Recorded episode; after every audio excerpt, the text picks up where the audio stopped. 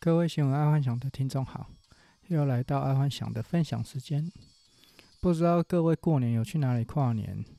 可以写信来跟爱幻想分享一下。今天我们没有要聊新闻，今天爱幻想来分享一个《鬼灭之刃》跟商业之间的相关新闻，也不是新闻啊，应该就是说分享心得。因为看完了《鬼灭之刃》啊，爱幻想本身觉得它比较不像人性的刻画，它更像商业上的刻画。虽然大家都觉得它是对于人性有很深的剖析，但我自己觉得它对商业的刻画是更深的。然后这一次我可能把它分为三集吧，就先从鬼王，然后十二鬼月的下弦开始讲，然后下次就讲十二鬼月的上弦，然后再讲那个九柱。好，那就现在开始分享了。我们先谈谈鬼王无惨哦，这个无惨呢，我觉得他在故事中是一个体弱多病的人，然后到了二十岁杀了一个。一个帮他的医生，这个把他反推到商业行为，其实他就是一个呃一个最底层的老实的生意人，然后一直渴求着成功，但最终却成了黑心商人哦，最大的黑心商人。有时候啊，人在经商或者是做生意的时候会走入黑化，并不是没有原因，重点是。他在黑黑化前啊，是不是有人肯愿意拉他一把？然后无产其实就是没人肯拉他一把。那个医生算是拉他一把的人，但是最终他等不到曙光，就把拉他一把人给杀了。然后这也不能怪他，因为在譬如一个做生意的人，在生意路上不断的被骗、被背叛哦，被生意伙伴背叛之后。心态上可能就会开始黑化，就算到了最后遇到真心愿意帮忙的人，可能无产他心里也不愿意相信。在生意场上，会往往会因为这样，所以到了后期，哦，整个心就是黑的。所以人常常会说“无奸不成商，无奸不成商”。大部分人都觉得生意人都是奸诈的，就是为什么是这样子。然后再说到以前，就是中国常常说的士农工商，商永远摆在最后一位，就是因为他们觉得生意人为了自己的利益，常常就是呃不顾一切的手段去达成目的，这个有时候就不太好。所以士农工商商会摆在最后面的原因就在这，然后这也不能怪无产啊，因为后来你看嘛，做生意做诈骗的比老师做生意的还赚得多，那谁要老老师做生意，当然去做了诈骗。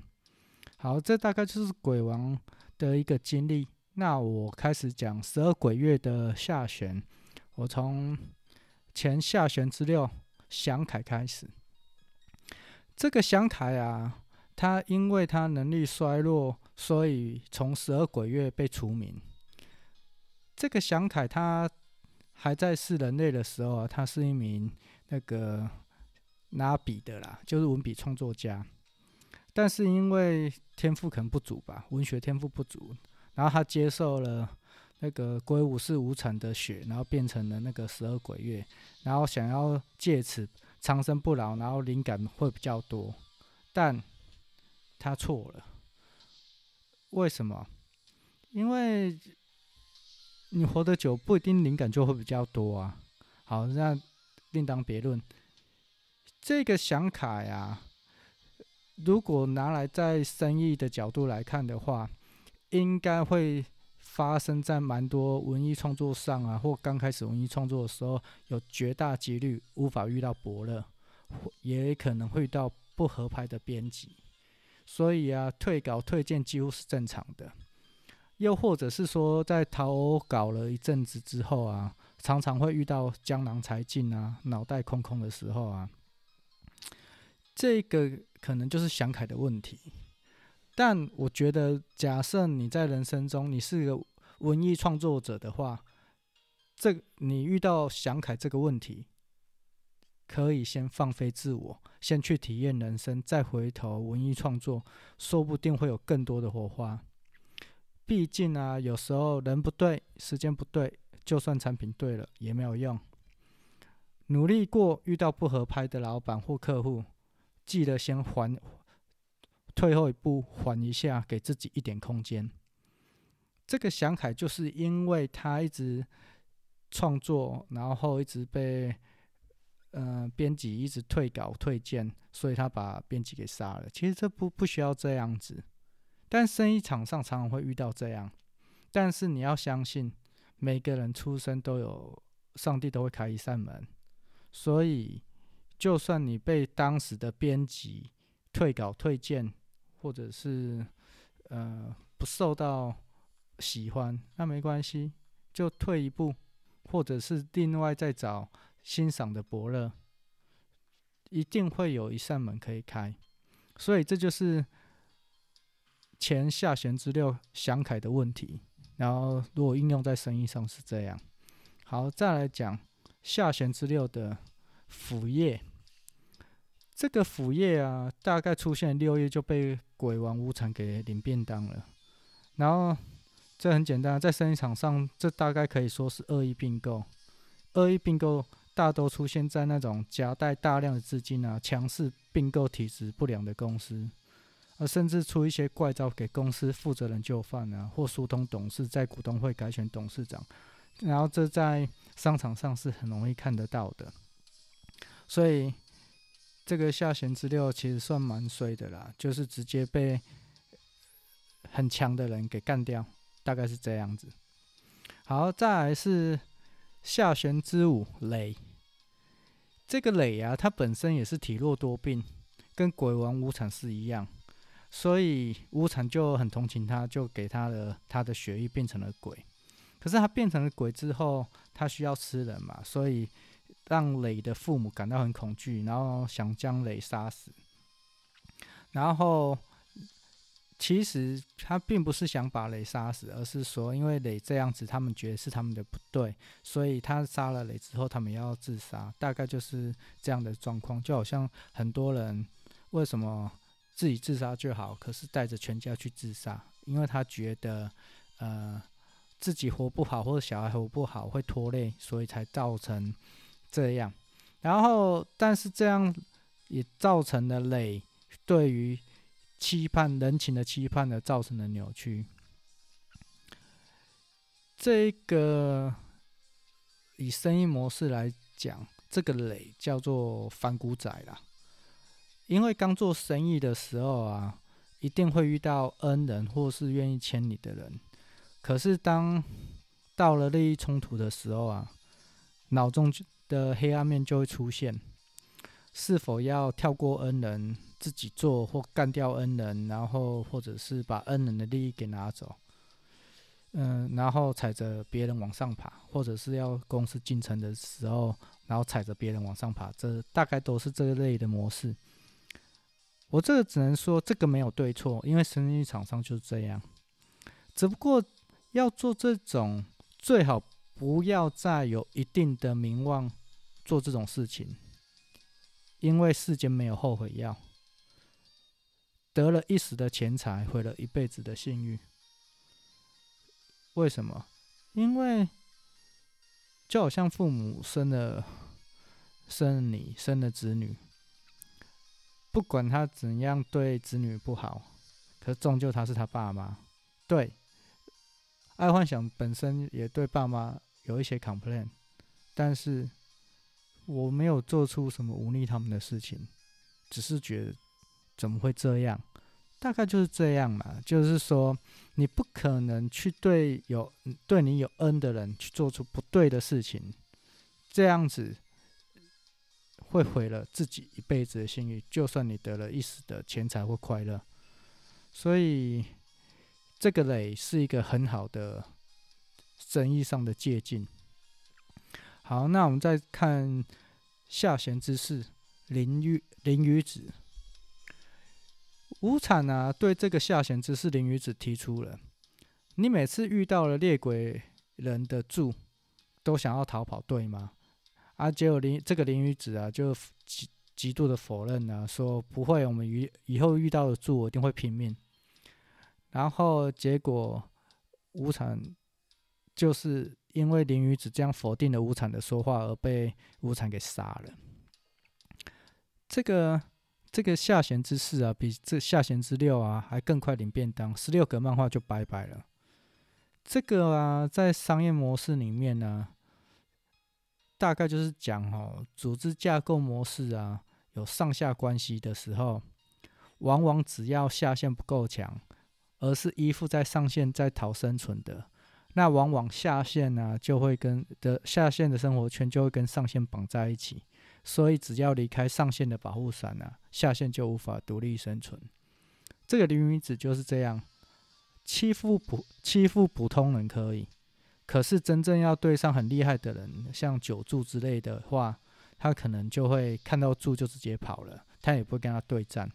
然后在生意场上，就常会遇到，譬如是保险的下下线啊，或直销的下线啊。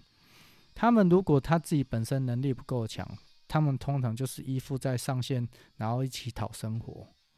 呃，所以只要上线挂了，通常下线也就掰了。这种，嗯，在只要是有上下关系的，通常很容易常常看得见。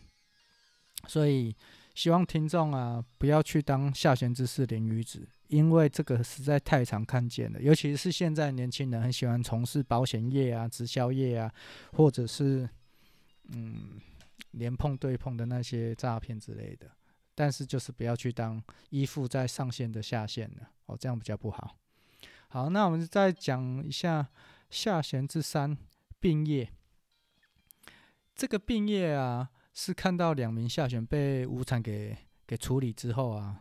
然后他在想说啊，自己好不容易成了下弦啊，今后才要开始有好的生活，然后所以他就自己本身他有一个超高速能力，然后要逃离那个那个无限城，啊，结果还是一样被无产给干掉了。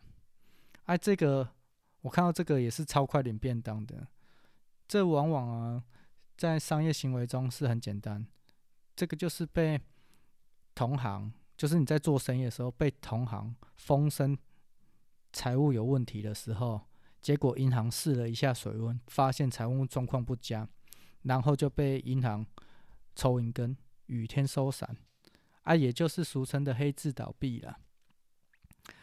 这个哈病业其实如果他聪明一点，他知道自己就是不要多话，然后多杀几个猎鬼人，其实就基本就好了。结果他自己要跑。但是他自己应该知道，鬼王的能力比他好太多了，所以他应该基本上跑不掉，跑呃跑不了。而且鬼王在那个下弦之三身上都有安装定时炸弹，所以他怎么会跑得了嘞？有点莫名其妙。然后这个如果是拿到商业行为，就像我刚刚讲的，就是银行通常在你的做生意的。人生当中，银行或多或少会试一下公司的财务状况，在那个时候一定要瞪捏着丹田，然后跟给银行看。为什么？因为一旦银行抽银根，那个比什么还严重。这就是为什么做生意的人，他明明就是省吃俭用，可是却是会买楼、买房、买车。其实那是要做给银行看的，哦，这个很重要。不要以为做生意的人喜欢买行头，错，那些是买来给银行看的。有那一些贷款才会顺利，才不会被抽银根，才不会被银行常常在试水温。好，那我们再来看下弦之二李鲁。这个李鲁啊，看到这么多的下弦被鬼王给处决之后啊，然后他就像无产啊提出了自己如果有更多无产的血啊，就可以呃杀更多的猪这样子。结果鬼王认为啊，这个李鲁是在命令自己，所以最后也没有留下李鲁，就直接把他咔嚓掉。以这个下弦之恶，若是以商业行为来看呢，比较像是集团内的子公司或孙公司，因为有裙带关系，所以子公司或孙公司不需要往外冲业务，然后这。往往也会造成公司的业务能力低落或者研发能力不足，所以当母公司决定不再挹注业绩给子公司的时候，只要子公司自力更生，往往一个不好，子公司就趴了。这个在全世界都有看到，就是说可能母公司然后投资一个子公司，然后业绩直接丢给子公司，然后子公司光。光接母公司的案子就饱了，可是这样子内部子公司可能会腐烂，因为他就不需要研发，也不需要做业务，就只要呃都跟母公司讨业绩就好。但难保母公司会出问题啊，所以子公司如果有能力的话，还是要有自己的业务能力或研发能力，不要只依靠母公司在丢业绩。嗯，之前台湾有好几个集团子公司就是这样，就是说他们后来要切开，然后子公司啊，呃，因为自己没有业务能力或者研发能力，然后就就趴了。啊，也有一些就是很努力的哦，就是又爬上来了，把提升业务能力或提发提升研发能力就又往上爬，大概是这样。好，那那再来我们讲一下下弦之一。魇梦，这个魇梦啊，它在人类时期啊，就是分不清楚梦跟现实，所以很常给周围人带来现呃带来困扰。结果他长大之后啊，他用催眠疗法去搞到人也分不清楚是梦还是现实，然后甚至让一些已经快挂的人觉得说啊，自己已经。已经痊愈了，然后之后再告诉他，这都是骗他们的，然后让这一些受害者家属承受第二次或第三次的那个打击，这样子。然后，因为他做这些很恶劣的行为嘛，然后所以当然鬼王无惨就看到看中了他，然后也把他变成了鬼。这个啊，夜梦啊。的这种人，其实，在生意场上还蛮常看到的。他大部分这种人都会出现在激励人心的会场，不然就是在直销会场，不然就是在呃诈骗会场。为什么？因为他希望跟你，就是他希望他跟你一起做梦，然后他的梦由你来完成。哦，我只能点到这里。好，反正就是说，这一些人很喜欢做梦，但是他要用你来完成他的梦，不是他自己去完成。哦，我只能点到这里，因为这一个夜梦，这一个在各大的行业还蛮多人有这个行为，有这个模式。那我希望，呃，当然当一个领导者。如果你能把梦变成真，那是一个很好。但是如果这个梦永远是个梦，或甚至是靠别人来去完成，那可能要思考一下，是否要呃一辈子留有名声，这个才是一个重点。我还记得我刚刚说的下弦之舞的雷吧，得了一时的钱财，毁了一辈子的信誉，因为世间没有后悔药。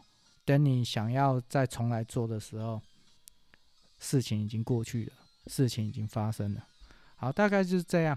好，那这是第一阶段的，呃，《鬼灭之刃》的商业模式。那之后我会讲十二鬼月的上弦跟九柱哦。好，那希望各位再继续收听，然后有什么问题再 email 给我。